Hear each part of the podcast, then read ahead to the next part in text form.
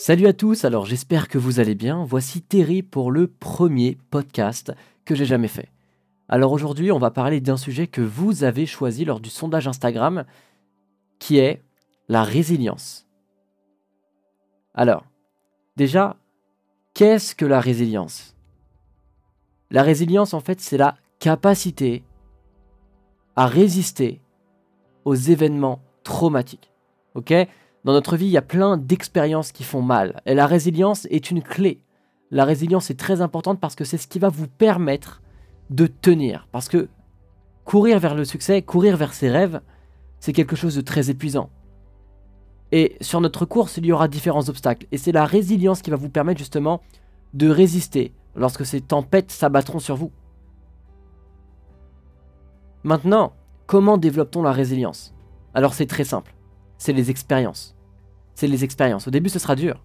Mais la résilience se forme au fil du temps, de la même manière qu'un homme qui fait du sport euh, va affiner sa musculature au fur et à mesure des exercices. Ça fait mal, mais il continue, il fait preuve de résilience, en quelque sorte.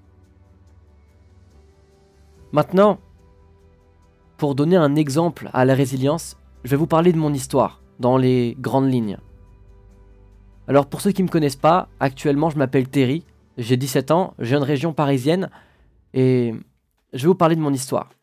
Alors, pour ceux qui me connaissent personnellement, vous savez, j'ai grandi vraiment, j'ai eu une enfance sans histoire.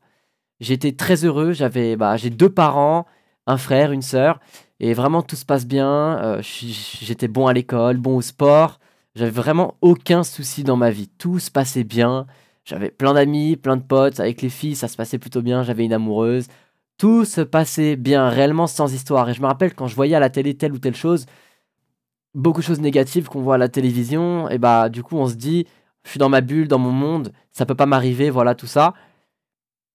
Cependant, en 2016, alors j'étais en quatrième à ce moment-là, il y a ma vie qui a commencé à prendre un tournant inattendu.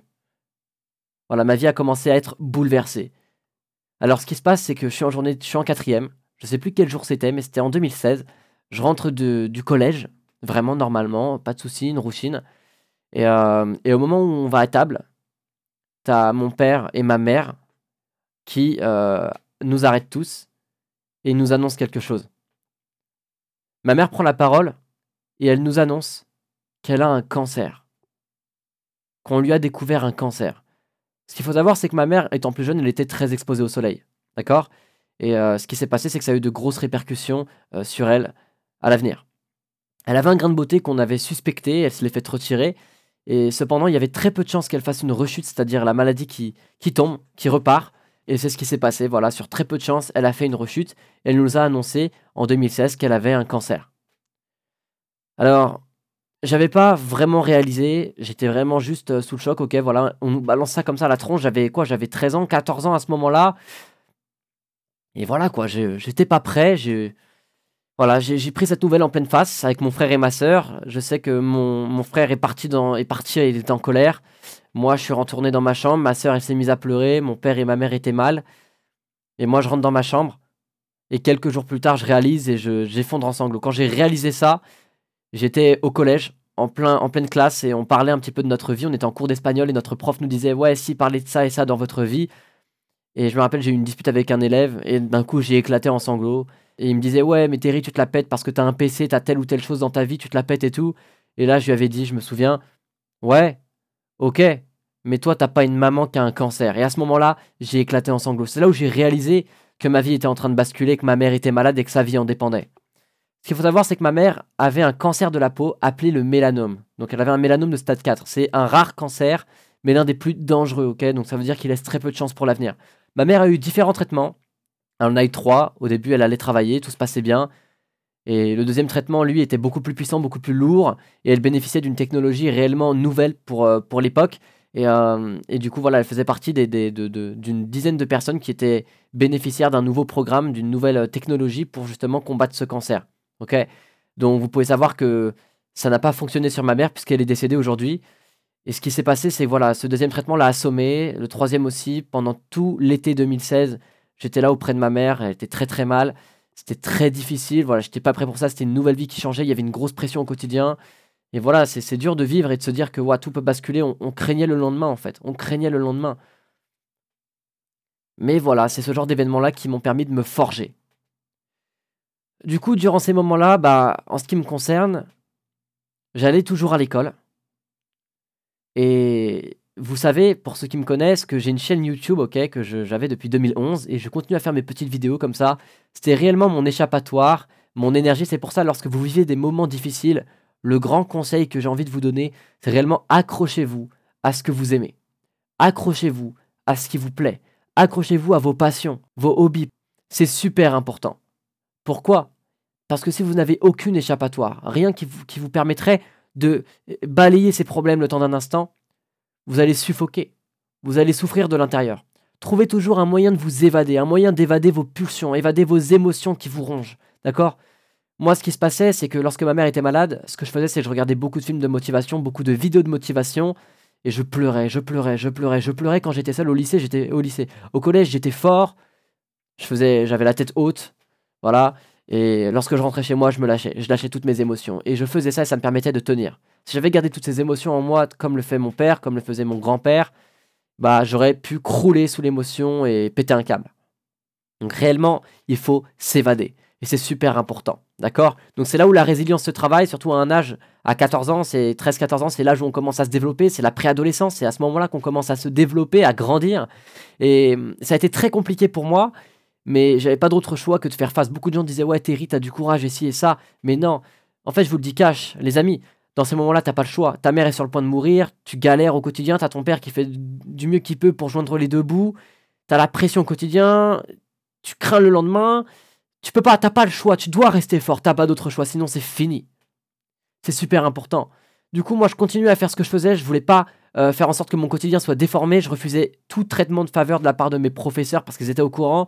Je voulais réellement que ma vie ne change pas. C'est pas parce qu'il se passe ça ou ça ou ça que je dois euh, changer tout, tout, tout, tout, tout, tout. Je m'adaptais. Je faisais comme je pouvais pour pas perdre la face, pour pas perdre mon énergie. Je faisais tout ce que je pouvais pour rester droit. Et pour ça, je devais justement contrôler mes entrées et vraiment contrôler mes sorties d'émotions. C'était super important. Et et ce qui se passait, c'est que ma mère, elle allait à l'hôpital, elle est passée, elle a fait 2, 3, 4 mois dans les hôpitaux, euh, et on la voyait pas, on la voyait une fois, deux fois par mois, et tous les soirs, on l'appelait par FaceTime. Je me souviens avec ma soeur, avec mon frère, tous les soirs, on s'appelait, elle était dans son, dans son, dans son lit euh, d'hôpital, et voilà, c'était vraiment un quotidien difficile, c'était vraiment tout un tas de trucs qui changeaient. Elle a changé plusieurs fois d'hôpital, elle est passée par différents hôpitaux, et, et vers la fin, elle était dans un hôpital de soins palliatifs. Et voilà, j'ai compris à un moment qu'un soin palliatif, en fait, c'est un hôpital dans lequel on, s'occupe de personnes en fin de vie. C'est à ce moment-là que j'ai compris que c'était, ça commençait à se sceller. Le destin commençait à se sceller. Son sort commençait à se sceller. C'était difficile, mais ma mère nous préparait. Et voilà, il y a beaucoup de détails dont je vous épargnerai. Voilà, par, par, parce que c'est très dur. C'est très cru. Donc réellement, voilà, c'était très compliqué. J'ai vu ma mère réellement euh, passer d'une femme euh, en pleine santé à une femme réellement euh, avec une mauvaise santé, en très faible énergie, très fatiguée, mais elle avait un courage, elle avait euh, une, euh, un altruisme, vraiment, elle se souciait beaucoup des autres avant elle. Et ça, c'est ce que j'admire toujours chez elle, c'était incroyable. Et voilà, et, et moi, je l'ai vu quelques jours avant sa mort, le, le, la veille de sa mort. Et, euh, et ce soir-là, c'était vraiment affreux, c'était très très dur parce qu'elle avait perdu tout usage de son corps, elle ne pouvait plus parler, il y avait juste ses, yeux qui pouvaient bouger, ses bras, elle, essayait de les bouger. Et ça, c'est une image très douloureuse que j'ai et je vais vous la partager. Je vais vous la partager. C'est que ce soir-là, elle était là, elle me regardait et elle levait les bras vers moi. Elle pouvait plus bouger, plus parler, mais elle levait juste ses bras avec ses yeux remplis d'amour. Elle voulait simplement me faire un câlin. Et ça, c'était très compliqué pour moi, c'était très dur. Et je lui ai fait un câlin et je savais qu'à ce moment-là, c'était quelque chose qui était en train de partir. C'était terminé. Je devais faire preuve de force et de courage et profiter de ces derniers moments. Ça a été très très dur. Et le lendemain soir, vers 22h50, ma mère est décédée. J'ai appris ça le soir même. Mon père est rentré. Il était très tard. Il était 3h, 4h du matin. C'était un jeudi ou un vendredi, je ne sais plus. Et euh, c'était le 2 février 2017. Ma mère est décédée dans les bras de mon père. Et mon père est rentré de l'hôpital et nous l'a annoncé. Et à ce moment-là, on était délivrés. Contrairement à ce qu'on peut penser, on n'a pas, pas éclaté en sanglots. On était totalement soulagés. On était tellement plus rassurés de la voir en paix. La voir souffrir, c'était la pire chose qu'on pouvait nous donner de voir. C'était la pire torture. Ok? Et maintenant, elle est partie, elle est en paix. Elle est en paix. Et ça, c'était la plus belle chose, la, plus, la meilleure nouvelle que j'ai pu avoir, c'était voilà, elle est en paix maintenant. Elle est en paix. Et je me souviens, j'étais avec mon frère et on lui a dit, ok, tant mieux, elle est en paix. Voilà. Donc réellement, les amis, sachez que cet événement-là, c'est des événements qui arrivent à tout le monde. Hein. Les décès, vous en traverserez tous, que ce soit vos parents, vos arrière-grands-parents, vos grands-parents. Ça arrive à tout le monde. Et c'est ce genre d'événement difficile qui va vous permettre de vous forger une résilience. C'est vraiment très, très, très important. La résilience, c'est réellement ce qui va vous permettre de résister. De, vous êtes, vous, je ne sais pas si vous connaissez la fable du, chêne et du roseau. À vous de voir si vous êtes le chêne qui va, qui va rompre et s'écraser à la moindre, au moindre gros coup de vent, ou si vous allez être le roseau qui va plier, qui va plier, mais plier sans jamais rompre. Vous devez être le roseau, d'accord? La vie va vous apporter tout un tas de tempêtes, et votre but à vous, c'est de vous adapter, de faire preuve de flexibilité. La vie vous apportera sans cesse des événements difficiles, et la résilience, c'est ce qui va vous permettre de continuer, de résister à ces événements qui peuvent justement marquer vos esprits, vous faire très très mal, ok? Et je vous dis, la résilience, ça ne veut pas dire qu'il n'y a plus de souffrance. La souffrance est toujours là, il m'arrive tous les jours de souffrir quand je pense à ma mère, quand je pense à d'autres expériences, quand je pense à d'autres choses que j'ai traversées. Voilà, quand je pense maintenant que j'apprends certaines choses de ma mère, que je ne savais même pas de son vivant, ça me fait du mal. Tous les jours, il m'arrive d'avoir mal. Son anniversaire, quand on a, quand, voilà, ça fait bientôt presque trois ans qu'elle est morte. Rien que le fait de réaliser ça, ça me fait mal. C'est déjà trois ans. Tous les 2 février. On fait, voilà, je me rappelle de ces moments. Il y a des moments, il y a des images qui sont gravées dans ma tête. La souffrance est toujours présente. Et la souffrance est nécessaire. La souffrance est constamment présente. Vous ne pouvez pas l'empêcher. C'est impossible. Vous ne pouvez pas l'empêcher. Cependant, la souffrance est inévitable, mais c'est ce que vous allez en faire qui va compter. C'est ce que vous allez faire de la souffrance. Vous savez, j'ai touché le fond. J'ai touché le fond, mais je me suis rendu compte que le fond faisait d'excellentes fondations. Le fond, vous pouvez bâtir quelque chose de super solide là-dessus. Comme je l'ai toujours dit, il y a deux manières pour l'homme de vivre. Soit c'est de subir sa vie, les événements tragiques et durs de son passé, soit d'en faire d'une force pour avancer. Et ce qui fait que je suis là à vous parler aujourd'hui, c'est que j'ai fait ce choix de ne pas subir ma vie, de ne pas subir et de me laisser hanter par les événements tragiques et durs de mon passé, mais d'en faire comme d'une force pour avancer et pour aller vers mes rêves. Et c'est là où justement, vous devez faire justement vous accrocher à ce que vous aimez, d'accord? Et faire preuve de résilience, c'est ça. Lorsque ma mère est morte, j'aurais pu arrêter YouTube et faire j'arrête tout. Je suis trop déprimé, j'arrête tout, j'en ai marre, ma mère est morte, je suis trop triste, je suis détruit, j'arrête YouTube. Mais j'ai continué. J'aurais pu abandonner. Mais si j'avais abandonné, qu'est-ce qui se serait passé? J'aurais jamais connu euh, l'essor que la chaîne YouTube connaît actuellement. J'aurais jamais atteint les 20 000 abonnés, enfin les 19 000 et quelques. Ok? Je me serais jamais euh, tourné vers le développement personnel. J'aurais jamais rencontré telle ou telle personne. J'aurais jamais commencé à réaliser des vidéos parce que c'est après la mort de ma mère que mon père a décidé de miser sur moi pour que je réalise des vidéos professionnellement. En fait, ma vie a pris un tournant incroyable. Tout ça parce que j'ai continué quelque chose malgré la souffrance. La résilience, c'est une clé. Sachez que tous les choix que vous prenez, tous les choix que vous prenez ont une influence, ont, ont vraiment des conséquences incroyables sur l'avenir. D'accord? Si j'avais abandonné YouTube, je ne sais pas où j'en serais aujourd'hui. Ce qu'il faut comprendre, c'est que ce qui fut la plus grosse douleur de ma vie fut ma plus grande bénédiction. Et je dis pas que c'est cool, ma mère est morte, ouais, yes. Non, c'est pas ça c'est que c'est ce qu'elle m'a laissé après son passage. Elle m'a laissé avec une mentalité de guerrier. Et je sais que peu importe ce qui va se passer, je ne pourrai rien vivre de pire. J'ai failli perdre ma maison, j'ai perdu ma mère, j'ai perdu ma génitrice, mon sang. J'ai tellement souffert, je me suis tellement vidé de toutes les larmes qui, toutes, les larmes qu'il y avait dans mon corps, qu'aujourd'hui, je sais que je peux que faire mieux, je peux que vivre mieux. Je mérite mieux et que peu importe ce qui va se passer, peu importe les souffrances que j'ai pu traverser, je sais que je ne peux pas abandonner. Je ne peux pas me permettre d'abandonner. Parce que ma mère est morte à 38 ans. Elle n'a pas pu réaliser ses rêves. Alors je vais le faire pour elle. D'accord? Et ça, c'est ce qu'on appelle un pourquoi émotionnel. Et on en parlera dans le prochain podcast, les amis. Parce que voilà, c'est la fin de ce podcast. Il a duré un quart d'heure. Il est un, petit peu plus long. Il est un petit peu long comparé à ce que font d'autres personnes. Mais voilà, c'était réellement pour vous parler de ça. Je vous ai vraiment parlé de ça en long et en large. J'ai pas mal d'écrits que j'ai fait concernant cette période-là. Et je pense qu'en faire des, des audios, justement, que je vous partagerai. Mais réellement, ce qui me permet de me sentir bien aujourd'hui, malgré tout ce que j'ai traversé, c'est la gratitude. C'est le fait de me sentir bien. J'ai de la gratitude d'avoir vécu cet événement-là parce qu'il m'a permis d'être plus fort. J'ai de la gratitude d'avoir connu ma mère et mon père parce que c'est des personnes qui naissent sans connaître leurs propres parents. Ok? J'ai de la gratitude parce que, ok, ma mère est décédée, mais mon père est encore en vie.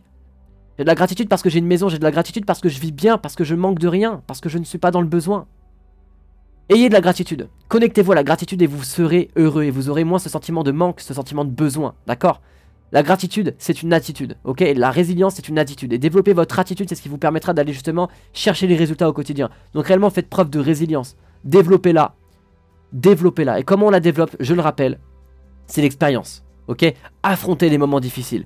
Et c'est ce qui va vous permettre de vous bâtir la résilience. Aussi, ce qui va vous permettre de bâtir votre résilience, je vais, terminer là-dessus, c'est de vous visualiser en train de souffrir. De vous visualiser les moments les plus douloureux, ok? D'essayer de ressentir ce que ça fait de souffrir comme ça. De ressentir la souffrance. Essayez de la chercher. Essayez de ressentir la souffrance pour voir si vous pouvez l'encaisser, si vous pouvez l'absorber, si vous pouvez justement l'affronter, la contrer. C'est super important. Voilà, voilà. Donc c'est réellement le petit podcast que je voulais vous faire. Il est un petit peu long, un quart d'heure. Mais réellement, voilà, c'est vraiment un contenu que je voulais vous faire, vous puissiez écouter lorsque vous êtes en trajet, en voiture. Mais réellement, c'était la clé aujourd'hui, c'était la résilience. C'est super important. Développez la résilience et je vous garantis que vous ferez un pas de géant vers votre succès, vers vos rêves. Voilà, voilà les amis. Prenez soin de vous. C'est Terry, d'accord? N'oubliez jamais que la souffrance est toujours présente. Elle est inévitable, mais c'est ce que vous allez en faire qui compte. Prenez soin de vous, soyez forts.